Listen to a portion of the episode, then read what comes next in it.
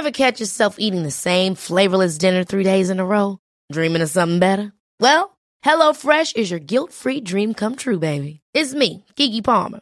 Let's wake up those taste buds with hot, juicy pecan-crusted chicken or garlic butter shrimp scampi. Mm. Hello Fresh. Stop dreaming of all the delicious possibilities and dig in at HelloFresh.com. Let's get this dinner party started.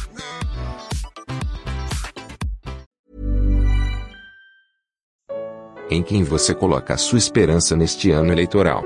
Terceira e última parte. Comentário de Mari Persona. Deus tem uma possessão. Deus tem um tesouro que foi comprado pelo seu filho. Nas, nas, parábolas, em Mateus capítulo 13, tem uma parábola que é o homem que encontra uma pérola de grande valor. Ele compra a pérola para si. É dele agora. E tem outro que descobre um tesouro no campo, ele compra o campo inteiro para ficar com aquele tesouro, é dele. Aqueles que creem em Cristo são agora possessão de Deus, são o tesouro de Deus. É muito comum quando um milionário compra uma. Isso, isso realmente acontece, né? A gente lê em relatos, em livros. Um milionário compra uma obra de arte assim famosa, vai num leilão, aquelas obras de arte de, milhões e milhões de dólares, só ele compra. O que ele faz com aquela obra de arte? Ele chega na casa dele, ele manda pôr lá num lugar, com uma lâmpada especial, com um climatizador, com um monte de coisa. Aí ele põe uma cadeira, uma poltrona na frente da obra de arte. E ele fica olhando para ela. Ele fica olhando. Porque ele tinha tanto desejo daquilo, ele esperava tanto ter aquela obra de arte, aquela possessão é dele. Ele fica contemplando ela, porque ele gosta muito daquilo que ele conseguiu comprar. Deus, Deus nos comprou pagando com o sangue de Cristo. Cristo pagou com seu próprio sangue para nos comprar, para nos resgatar para Deus. Então, aqueles que creem são possessão de Deus, são essa obra de arte que Deus olha. E Deus está esperando o momento de sentar numa poltrona e ficar olhando para aqueles que ele comprou, para essa pérola preciosa que ele resgatou com o sangue do seu próprio filho. Por isso que aquele que está muito mais interessado em que eu chegue no céu é Deus do que eu mesmo. Porque quando eu creio em Cristo, eu passo a ser possessão dele. O tesouro de Deus agora são aqueles que ele salvou. Por isso ele quer que chegue lá. Redenção, o qual é o penhor? O Espírito Santo é a garantia disso, né? E é interessante, eu sempre penso no Espírito Santo como uma garantia para mim, mas é uma garantia para Deus. Eu tenho um supermercado ali perto de casa, tem, tem umas umas, umas, uns armarinhos assim, às vezes eu vou com alguma sacola, alguma coisa, eu enfio lá dentro, pego um real, uma moeda, coloco, viro, aí sai a chave. E eu entro no supermercado com aquela chave.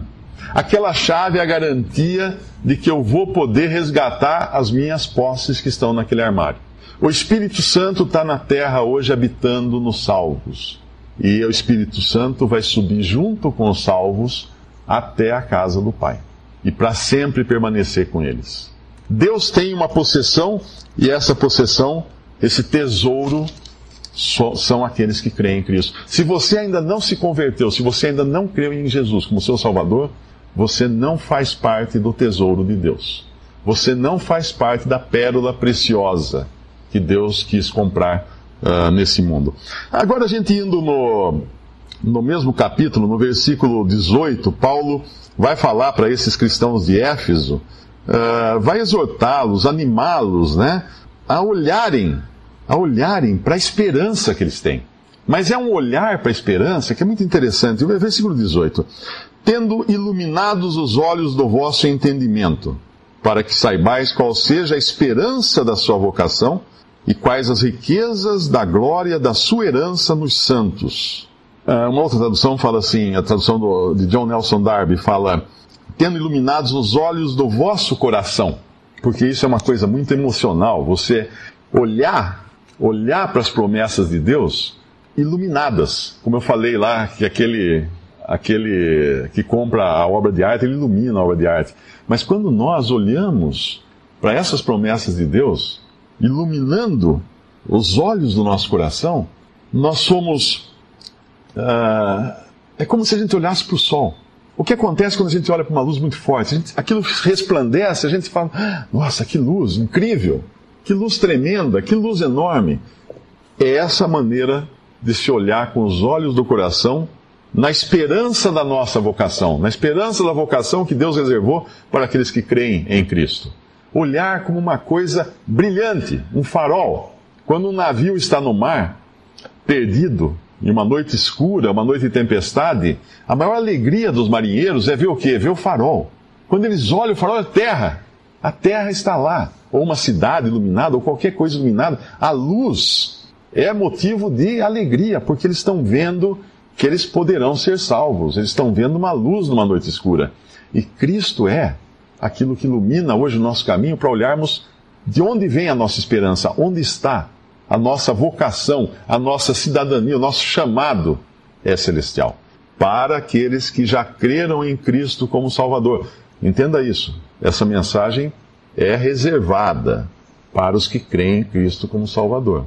Alguém pode dizer, ah, mas isso é discriminação? Né? Por que não, não, não pode? Então creia. É só crer. Não existe preço para pagar. Não tem que pagar nada. Não tem que comprar ingresso. Não.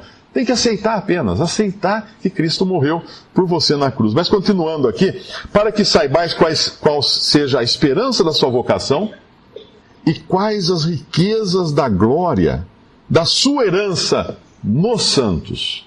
É interessante, às vezes eu lia isso aqui, eu pensava que a herança era minha. Não, mas é a herança de Deus nos santos. Deus olha santos, e muito importante entender, a palavra santos, esqueça aquilo que nós aprendemos de catolicismo, que santo é uma pessoa boazinha. Não, santo é um separado para Deus. Quando uma pessoa crê em Cristo, ele se torna santo. Ela se torna santa. A pessoa que crê em Cristo torna-se santa. Por quê? Deus a separa Deus comprou essa pessoa com o sangue de Cristo, ela creu no Evangelho, ela aceitou a Jesus como seu Salvador pessoal. Deus pega essa pessoa e fala: tá bom, agora você me pertence. Eu separei. Está purificado de todas as suas, todos os seus pecados. É como lavar louça, né? O que, você faz na hora que lava a louça? Você santifica a louça. Como santifica a louça? Está falando você blasfêmia? Não. Você separa a louça, não é? Você tem a louça suja, você lava e põe junto com a suja? Não. Você põe do outro lado da pia, junto com as louças limpa. Isso é separar do sujo para o limpo. Deus faz isso quando ele salva uma pessoa. Uma pessoa que crê em Jesus se torna santa porque ela é separada, ela é colocada agora numa nova posição de salva, de propriedade de Deus. Então, essa herança, uh, esse desejo que Deus tem, é de um dia nos encontrar, essa esperança de Deus é de um dia nós estarmos na sala dele, vamos chamar assim, né? E ele olhando para nós. Não, ele não vai ter maior alegria do que essa olhar para nós, porque ele verá aqueles por quem o seu filho sofreu tanto, e Cristo também verá. Lá em, lá em Isaías 53, diz a respeito de Cristo: ele verá o penoso trabalho de sua alma e ficará satisfeito. Ah, que obra de arte ele vai ter! Que obra de arte ele vai ter para contemplar todos os seus salvos no céu e ficará satisfeito. Satisfeito com quem? Com aqueles pecadores nós, pecadores perdidos, que um dia ele resgatou da lama, tirou do, do lixo, lavou, limpou, separou e colocou na glória, lá, em Cristo Jesus. Deus está mais interessado na sua salvação do que você mesmo. A maioria das pessoas vai a Cristo por motivos egoístas. Eu vou porque estou com uma dor, eu tô, estou com medo de morrer, eu estou com. Amigo, Deus está interessado que você seja salvo. O único empecilho é você mesmo, que tem que crer em Cristo, aceite Jesus, creia nele. Mas vamos mais, mais um versículo agora, para a gente encerrar. Uh, no, no capítulo 2 da mesma carta aos Efésios, diz assim, versículo 11. Portanto, lembrai-vos, agora ele continua falando para pessoas que haviam já se convertido, lembrando isso. Portanto, lembrai-vos de que vós, no outro tempo, eres gentios na carne e chamados incircuncisão pelos que na carne se chamam circuncisão feita pela mão dos homens. Ele está falando dos judeus aqui, né? Uh, falando dos gentios em relação aos judeus, porque os judeus foram um povo que, que Deus escolheu uh, desde a fundação do mundo, deu a eles toda a palavra de Deus, as, os oráculos de Deus, as profecias e tudo mais, uma adoração completa, porém esse povo rejeitou completamente a Deus e Deus deixou temporariamente de lado esse povo. E agora Deus criou a igreja, que é o corpo de Cristo formado por todos os que creem em Jesus como seu Salvador em todos os lugares do mundo. Agora o versículo 12, esse que é importante, que naquele tempo, ou seja, antes de se converterem, estáveis sem Cristo. Eu pergunto: existe alguém aqui que ainda está sem Cristo? Porque uma pessoa que ainda não se converteu a Cristo está sem Cristo. Não participa de toda essa, esperança que é celestial. Não faz parte do tesouro de Deus. Não faz parte da obra de arte que Cristo comprou com seu sangue. Não faz parte do resultado do trabalho de sua alma que ele verá e ficará satisfeito. Porque ainda não é de Cristo. Estáveis sem Cristo separados da comunidade de Israel, obviamente, porque aqui estavam se dirigindo a gentios que não eram judeus, e estranhos aos concertos da promessa, não tendo esperança e sem Deus no mundo. Mas como não tem, não tem esperança? Eu tenho esperança de comprar um carro novo no fim do ano, agora, como que não tenho esperança? Eu tenho esperança de me casar, eu tenho esperança de, de ganhar dinheiro, eu tenho esperança de trabalhar, eu tenho esperança de me aposentar, eu tenho esperança de sair de férias não tendo esperança. De que esperança Deus está falando? Esperança de vida eterna. Esperança que não acaba, esperança que atende aqueles desejos mais, mais íntimos, mais profundos do nosso coração. A esperança que não acaba jamais, que, não, que se concretiza e a sua realização é eterna. Sem, não tendo esperança. Então, atente bem para isso. Uma pessoa que não tem Cristo, não tem esperança, por mais que queira.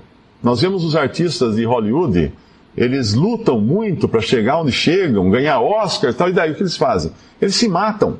Eles se suicidam. Outro dia, um, um, que era comediante, que fez a gente rir tanto, durante anos fez tanta gente se alegrar, ele se matou. Não tem esperança. Porque ele chegou no, naquele ponto, no, no cume da montanha, e falou: Não tem nada aqui. Fui enganado, não tinha nada aqui. Tudo isso que eu buscava não tinha. Era, era o, o pote de ouro no fim do arco-íris. Não tinha. Chegou lá, não tinha nem arco-íris mais, acabou. Não tendo esperança. Isso Deus diz na Sua palavra para os que estão sem Cristo, não tendo esperança. Qualquer coisa que você espera é vapor. Ela vai se dissipar e vai deixar você na mão. Não tendo esperança e mais, sem Deus no mundo. E aqui entra o ponto principal para que você pudesse crer no Evangelho, ser salvo e ter esperança e ter Deus no mundo, Cristo precisou ficar no mundo sem Deus. O único homem no mundo que ficou em trevas absolutas e que recebeu nesta vida aqui, nesse mundo, o juízo eterno foi Cristo. E ele ficou sem Deus. Nas três últimas horas na cruz, ele clama: Deus meu, Deus meu, por que me abandonaste? Sem Deus. Aquele que na eternidade sempre teve comunhão perfeita com o Pai, o Filho eterno de Deus. Deus é Pai, é Filho, Espírito Santo, não tenta entender, a Bíblia mostra que é, mas aquele que então, por toda a eternidade, esteve junto com Deus. E teve. Eh, a, a, a trindade é uma coisa fantástica, porque a gente fala muito de amor, né? Que Deus ama. Mas pensa, se Deus não fosse Pai, Filho e Espírito Santo, não existiria amor eternamente. Porque na eternidade passada, antes de Deus criar qualquer outro ser, quem ele ia amar? O amor exige um objeto para ser amado, um objeto desse amor. E, e para ser amado, você tem que ter outro que ame. Então, Deus, na eternidade, o amor já existia entre o Pai e o Filho, o amor estava ali, sempre.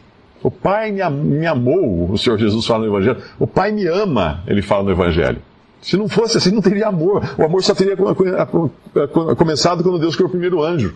Daí ele tinha alguém para amar. Mas não. O amor já existia na eternidade.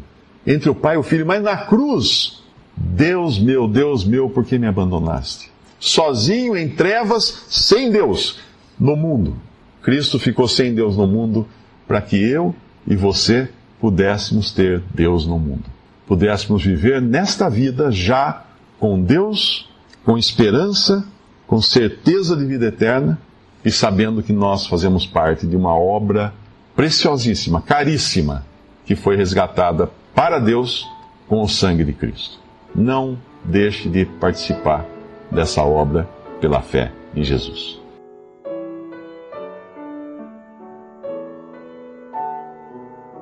Visite respondi.com.br Visite também 3minutos.net.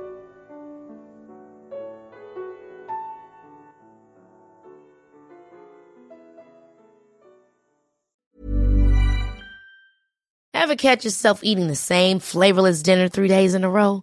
Dreaming of something better? Well, HelloFresh is your guilt-free dream come true, baby. It's me, Kiki Palmer. Let's wake up those taste buds with hot, juicy pecan-crusted chicken or garlic butter shrimp scampi. Mm.